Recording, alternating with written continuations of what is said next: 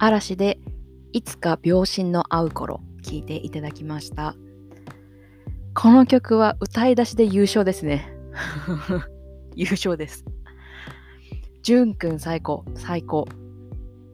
最高。3回言った。あの暖かい光。warming light warming light と、いう、まあ、言葉の意味とじゅんくんの声の程よいぬくもりとあとこの言葉からビートが始まっていく？っていう感じ。もういいですね。すごいインパクト、うん、印象的な始まりですごい好きですね。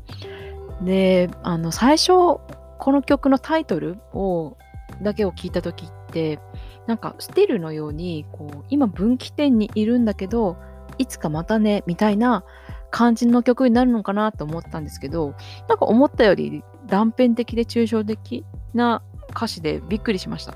はい、で、うんと、この曲の、えー、作曲はラミ・ヤコブ。で、作詞が、えー、音羽志保さんになってます。音羽志保さんは、あの、私が調べた限りでは、まあ、作詞家さんなんですけど、まあ、なんか、英語の訳詞もされている方のようで、あの、ジャニーズだと少年隊のトマトジュース、プレゾン2002年かな？の、あの曲が作詞で担当されてました。で、まあ、一応、あの制作とし、一応作詞としては、音羽さんになってるので、なんかラミの英語の歌詞からこう、日本語訳してったっていうよりは、音羽さんが曲を聴いて作詞したんだろうなと思います。まあ、あの、英語もおできになる方みたいなので、うん、だからそういう風にやったんだろうなと思います。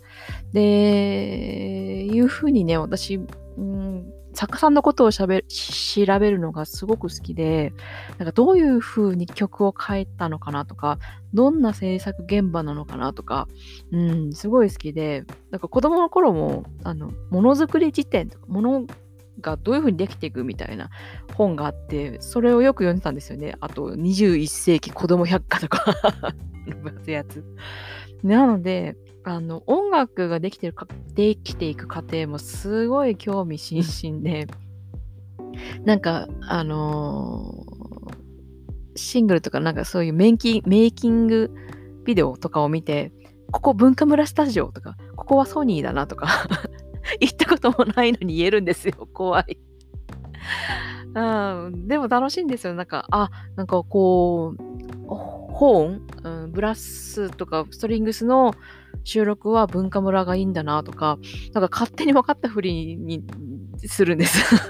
本当か分かんないですけどね。でもなんかそういう情報を得ることで想像、妄想することが結構楽しいんですよね。うん、後でこう答え合わせができることもあるので。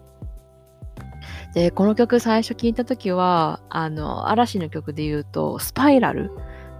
え、ー、と、なんだかプリングかちょっと忘れましたけど、にすごい似てるなと思いました。あのー、ベースのリズムかな？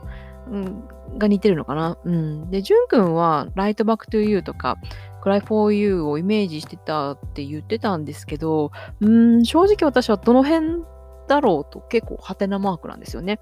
うん。で、なんかもうそれよりも、あの、もっと近い曲があることを思い出したんですよ。うん。ちょっとそれをね、皆さんに聞いていただきたい。まあ、うん。聞いてもらおう。うん。そっからお話ししましょう。はい。ということで、インザサマーの話もそこそこに次の曲をかけたいと思います。バックストリートボーイズで Everybody Backstreet's Back